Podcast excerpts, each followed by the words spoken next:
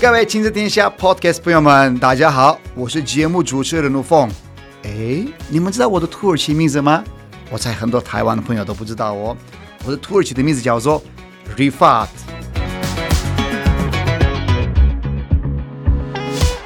我已经在台湾超过十六年的时间，非常爱这块土地。然后你们知道吗？台湾哦，二零三零年的目标就变成双语教育的国度。但是说到双语教育，诶，学英文、学语言当然一定要的嘛。但是呢，双语教育它的精神就是，除了学语言之外，还要了解各国的文化，必须要培养国际观，可以跟国际接轨。我想要邀请外国朋友们跟我一起聊聊他们的家乡、他们国家的文化、教育、娱乐、旅行等等。我相信大家一定会很喜欢。准备好了吗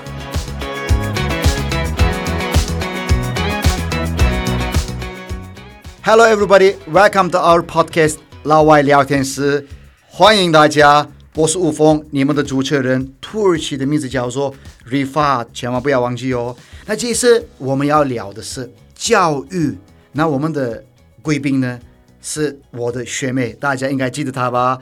来自波兰的 Anna，Anna，Hello。Hello，大家好。看到你非常开心哦，上次聊很多相关的那个圣诞节、你的家乡、美食等等，哇，好棒哎！啊，上次聊的真的是很愉快。对呀、啊，我也觉得这个，不过一定要多拍一些呃节目分享给大家，让更多人认识一下波兰。但是这次的呢，我们当然要聊到波兰，不过呢，波兰之外，我还想要有一点点。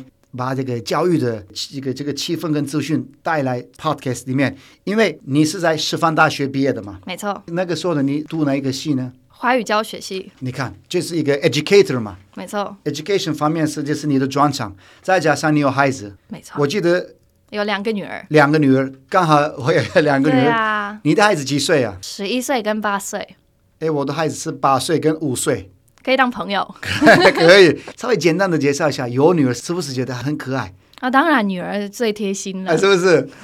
但是有个男孩的朋友们会觉得，男生也很可爱，没有说所有的小朋友都很可爱，但是女生我也觉得，因为穿衣服比较多，头发等等比较色彩缤纷的感觉。没错。那你是嫁给台湾人，那你有两个女儿嘛？现在在台湾，但是你用的是。波兰的教育方式，还是你用台湾的教育方式？来跟我们分享一下。好，这个问题也要怎么回答比较好呢？因为我在家里当然就是用我熟悉的波兰的教养孩子的方式，但是小朋友就是上一般的台湾公立的学校，所以他两个系统都会接触到。所以你说的是波兰，比如说什么样是很严格吗？还是什么？你怎么形容这个波兰的教育？其实我觉得波兰教育有跟台湾教育有一些共同点。其实波兰很多妈妈也是那种虎妈的那种概念，真假的就可以顶功课啊，就希望小孩子进步啊什么的，就不要偷懒，就不是那种放牛吃草的那种教育方法。但是相对之下，我们是希望在小朋友学习的过程中。九幺是快乐的，就不会说哦，今天为了那个成绩一百分，就在那边啊九十九分就去大骂什么的。我们会觉得说，哦，你今天就算是错了，你就以后就是那你该挫折的时候可以学习怎么改善。你就慢慢的、慢慢的，就让自己产生对世界的好奇心，不是逼出来的，是从他内心发掘出来。好像有些父母是不是有对孩子要有严格一点没有错，但是打压是不是有一点带来负面的影响？比如说你刚刚说的，孩子一定要百分之一百嘛，说一百分一百分，嗯，但是改天孩子如果达到九十分的话呢，爸爸妈妈有可能是不开心。但是我算是一个很幸运的孩子。我小时候，尤其是我去私立学校的时候，爸爸花不少钱哦。嗯。那个时候我的成绩，说实话很不好。如果我拿六十分的时候呢，爸爸也不会觉得怎么样，因为我没有办法拿到七十八十。但是爸爸那个时候有没有骂过我？没有拿过七八十。你身为一个波兰人，你是觉得，如果你是我的，比如说妈妈的话呢，我给你一个六十分的考卷，你们什么反应呢？我就要看状况，因为前阵子就是刚开学的时候。我小女儿从学校带回来一个考卷，然后里面那的成绩十五分，十五分哦，十五分，我就看到我就傻眼。但是我看到那个考卷长的样子，我就觉得说心里也不能怪他，因为他那个考卷就是密密麻麻的字，就看起来好像蚂蚁在上面，就小小的，真假的？对，然后上面都是注音，然后他在旁边写国字。看那个考卷，我也不会有心情去写，所以我是想说他可能写写写，然后就觉得说看这个东西很累。然后我就看到那个十五分，那当然他那个考卷也要订正嘛，花了很多时间，就是在家里慢慢写。然后我就跟他说，那从现在开始，就每次考卷只要有进步就好了啦。那他最近那个期中考就带回来了九十五分，那我就说，你看你从十五分进步到九十五分，是不是很棒呢？啊、对，我就就说，就反正就那个，就不要因为他今天带回来的考卷就几乎就是一片空白嘛。我如果那天就骂他，你怎么没有写，没有认真学习什么的，我，觉得他下次考卷反而可能会产生一些压力，可能就会觉得排斥或什么的。有可能哦。然后我就觉得说，好，那今天我们虽然失败了，但是我们还是有机会站起来，就往前走。我觉得这个观念很好，因为有时候呢，没有错，你可以一次有可能是十五分，或是二十分、三十分之类的。但是呢，如果有可能，我们就骂孩子非常的大声的，还是什么让他不开心，或者打屁股之类的，下次搞不好呢，他是根本不想要表现。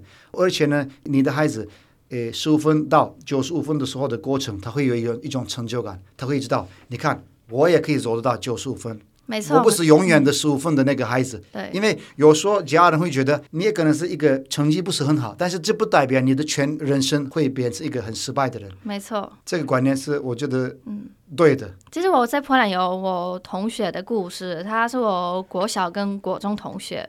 因为他社会方面一些，他可能就是比较不成熟，他比较不知道怎么跟人家交际。那、啊、他刚开始上学的时候，他是每天哭的那种孩子。哦，这样子的小朋友其实比较容易就受到同学的欺负。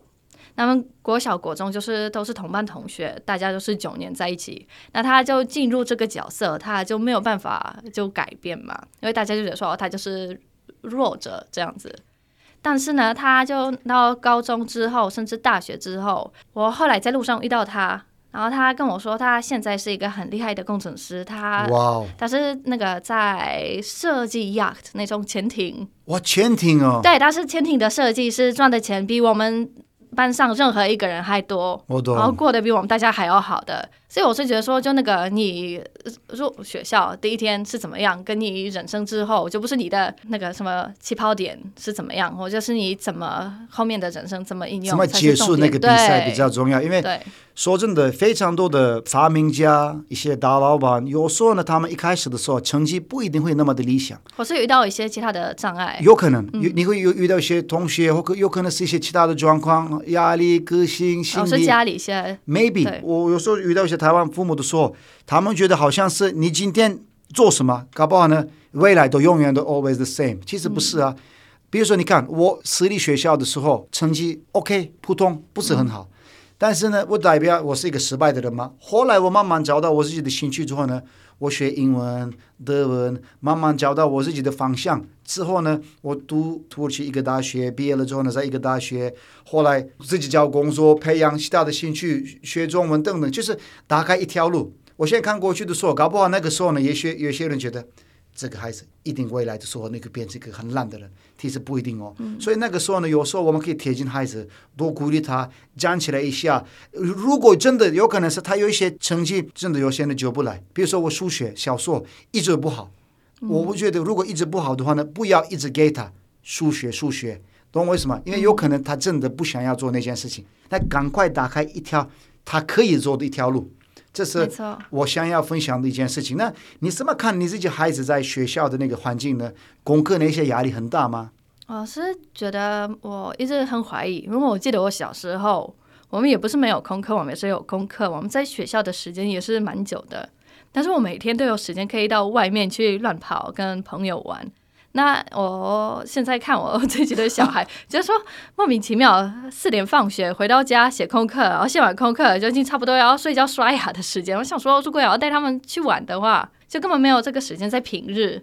这就 就不知道问题出在哪边，是我的小孩写功课特别慢吗？还是功课真的？这个好像是台湾的教育里面，我们常常可以看到一个一个画面嘛。嗯，我也不知道，因为我没有接触过这个呃教育。嗯、但是呢，我老婆是台湾人，所以她也是跟我常常分享，台湾的小朋友身上的功课压力是蛮大的。嗯，写中文字你也知道，对，比较慢，不像 A B C 一样那么容易，嗯、所以大家都要写好。再加上呢，爸爸妈妈希望他们写的比较整齐，所以呢，孩子有可能是要花比较多的时间。但是你说的没有错，小时候我也记得，哎，下课了，有可能是三点之类的。后来我出去外面还有时间，我可以玩。对，而且是每天很少就不会有这个时间，但基本上就是每一天。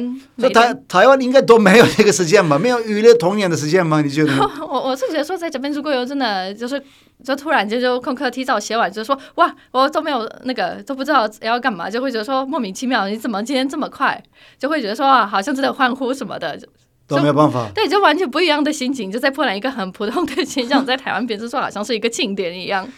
但这我是觉得说，在台湾态度不太一样，不一样吗？对，因为我们是觉得说，小朋友就是要有时间无聊，因为他有时间无聊的话，他才会启发他想要探索一些兴趣，或是他一些创意。对。那在台湾，可能他们观念是说，小朋友就是、那个、不要给他一个空间，让他忙。所以这个要让他忙，他可这样子就不比较没有时间去学坏。那我我觉得这个有利有弊啦。但是我是觉得说，小朋友童年只有一个嘛，就那么短短的时间，说过就说过了。对，嗯，但是我也是希望说，我在这个时间可以多有一些时间，可以培养孩子，不是在旁边盯着他们写功课，或是帮他们检查，或是帮他们复习数学什么的。我也是希望可以带他们去做，创造一些共同的回忆，所以他们回头看他们的童年，不是说哦，我的童年都是在看着课本，而是觉得说哦，我记得我小时候跟妈妈，比方说哦，我们去森林里面采野菇之类的。我是觉得说这样子童年可能比较快乐一点点。所以你是觉得台湾的孩子上学的时候会不会快乐？所以我想要上课的时候，我要有一种哇啊，我很 I'm so happy because I'm going to school。你有这样子吗？还是大家觉得啊，今天又是功课？可能也不会特别的兴奋吧，我猜。但是好像也不会觉得特别痛苦，因为大家都一样。那我懂，大家已经习惯了，对，对不对？对，像是我之前，其实我觉得我对台湾教育改观蛮多的。我刚来台湾的时候，我觉得安静班跟补习班这个东西是非常邪恶的。我想说，为什么会有家长就不想要顾自己的小孩，会把小朋友送到那边去？他说，为什么家长不想要负责自己小孩的教育？但是现在我是觉得说，好了，可能我也是长大了，我小朋友也长大了，我是觉得说这个发明也是很棒的，因为可能也不是每个家长都有那个资。源跟那个时间没有错，对，然后像是在波兰，就真的我们那个时候，我说我每天都有时间在外面乱跑，但是我回家都是自己一个人回家，没有人接我，哦，所以我可能就是放学就反正没有人顾，爸爸妈妈要上班。对对，然后所以我就我们、嗯、都是一个人一个人，或是我们一群朋友就回家就可能就一起吃东西，或是一起在外面跑，完全没有人管。但是相对之下，我是觉得说在台湾，比方说如果我今天上班要加班什么的，我没有办法顾小孩，我也不知道他会不会吃东西。可是有一个机构可以帮我照顾小孩子，我就可以安心上班，小朋友也不用担心他的安全，嗯、也不用担心他有没有吃饱。然后空课可能我自己比较没有耐心去教嘛。对，这个是另外一个世界。对，然后我就那个每天就知道有老师就会帮我看一下他功课有没有写错，哪里有问题的话，我是觉得说，其实这个东西如果有这样子需求的家长，有这样子的机构可以送小朋友去，我觉得是蛮好的。对，这是一个服务，因为有时候呢，教育这个也是跟着国家的一些环境跟社会有一个发展嘛。有可能是台湾的安亲班，也许在波兰没有发展的空间，但是呢，台湾这个忙碌的社会里面，大家都在辛辛苦苦的工作。他们也需要有人要帮助他们，所以这个也是一个空间。嗯、那你的孩子也在去安亲班、呃？没有，他们只有上学校的课后班到四点就回家。后来回家之后呢？对，后来回家就是我自己看他们的功课。一方面我自己也有兴趣，因为我跟着他们就可以学到很多。没有错，没有错。中文还有其实其他什么教育什么的，因为毕竟就是师范大学毕业的，所以对这个东西蛮有兴趣的。没有错。然后我发现，其实台湾数学跟我们小时候，我以为数学是一种。语言跟音乐一样，就是世界公用的。没有说一样啊。但是我从我学小朋友的功课学到了，其实不一样。不一样吗？不一样。台湾好像很难哦。呃，我是觉得说教的好像把它教的很难，因为我自己看他们学的方法，我觉得很复杂。我可以用更简单的方法去解决一样的问题。啊，有可能是你的有方法更好，有可能哦。有可能有更好，有可能有更不好。但是我发现说，我用我的方法教小朋友，隔天去学校回来说：“妈妈，老师说不是这样子弄的。”然后老师说这样子不行，然后用老师的方法，我就说：“哦，好吧。”所以现在如果他们比方说有困难点的话，我可能会先提供他们那个正确的答案，然后正确的答案我就说：“好，那你就用老师的方法看怎么用，然后也要达到这个结果。”可是方法不重要，不是 result 重要吗？好像是对，但是像是数学这个东西，老师必须要看到你那个逻辑的过程，对不对？那如果你没有看到过程，只有看到答案，那就不知道你那个思考的方法对不对？哎，搞不好你的思考是独立的一个思考，也是好啊。啊，你说我自己有自己的系统？对啊，maybe 啊，who knows？有可能。不是很多艺术家都有自己的风格、自己的想法，不然你是跟着一些 copy A B C D 的话呢，你永远的 idea 都是跟你的老师的 idea 一模一样啊。不是我们要培养出一些很多不同风格的孩子吗？创业家、嗯、艺术家、音乐家，不然我们有点像是同样的工厂出来的孩子嘛。对，就每个人都一样。对啊，每个人都一样啊，嗯、因为方法都一就一个嘛，对不对？对。所以有时候我就觉得，我如果孩子有自己的逻辑的话呢，如果是 ending 是 is the result is the same，I support 孩子。嗯。因为我就是想成这样子的一个生活，因为我的个性也是这样子。嗯、重点是 result。哎，你家里跟他们聊的时候，你用波兰话吗？对，全部都是波兰语。他们的语言目前如何？语言能力？我是觉得说，因为在台湾上学的话，所以中文可能稍微好一点点，但是波兰语也是非常好的。很棒哦。他们吵架，我都说我只能用波兰语吵架，所以他们吵有波兰语吵架的能力。我这个很很不容易哦，我也是在家里跟他们讲。土耳其话，如果要骂他们的话，也用土耳其话。有些人会很惊讶，因为这边的环境左边没有太多土耳其人，嗯、他们的学土耳其话的唯一一个管道是我，或者呢，有可能是有时候给看看电视的时候，我可以打开一些土耳其话的卡通给他们看之类的。但是没有其他的资源，你也是一样啊。对，基本上是像我之前刚来台湾的时候，其实我故意不交任何波兰朋友，因为我觉得说我在这边如果靠那些同一个语言的朋友，我永远学不好中文。但是我生完小孩之后，就说，哎，好像如果只有我一个奇怪的人讲奇怪的语言的话，他们永远学不会。所以我那个时候就说，好吧，那应该要创造一个波兰语的环境给他们。很好。所以就交了一些波兰朋友，就是那个时候，就是为了让他听我们实际上在生活中那个语言的应用，他们就知道哦，不是用妈妈这个怪人讲什么鬼话。在这个环境里面，所有的人都是讲波兰语，他们就真正有感办法感受到那个语言。做的很好，你是一个，我觉得是一个蛮用心的妈妈。身为一个波兰人，你也是要把自己的文化好好的要分享给他们，因为呢，你们每年回去波兰的时候，他们也可以跟你的家人、亲戚沟通。没错，而且我的家人不会讲讲中文，连英文都不会讲，所以如果我不会讲母语的话，我是会觉得很可惜，对不对？非常可惜。哎，他们的英文怎么学的呢？在学校的英文过吗？呃，他们就目前只有在学校学英文，还有有时候会看卡通，就是看英文版的卡卡通。嗯、但是我觉得说这样子是蛮不够的。但我我又觉得说，好，反正我自己英文我是大概九岁的时候开始学。那我是有时候我英文学到还不错的程度，所以我是觉得说，如果母语的基础可以垫好一点的话，然后比方说像是那个。荷兰语的文法还有那个写字，嗯、可以好一点的话，再继续加强他们的英文的话，我是觉得说英文也许可以学得更好。对，但是我觉得如果母语讲的不好的话，没有错。那其他语言的话，他可以学习的程度也是非常有限的。但是这个时候需要一个补习班吧，类似，因为英文你不可能教他们嘛。嗯那你应该是接下来也可能是教一个补习班之类的，嗯、可能请一个老师这样子，因为我觉得教教也可以啊，教教因为我觉得补他们补习班那种教学方法，我不是特别的认同。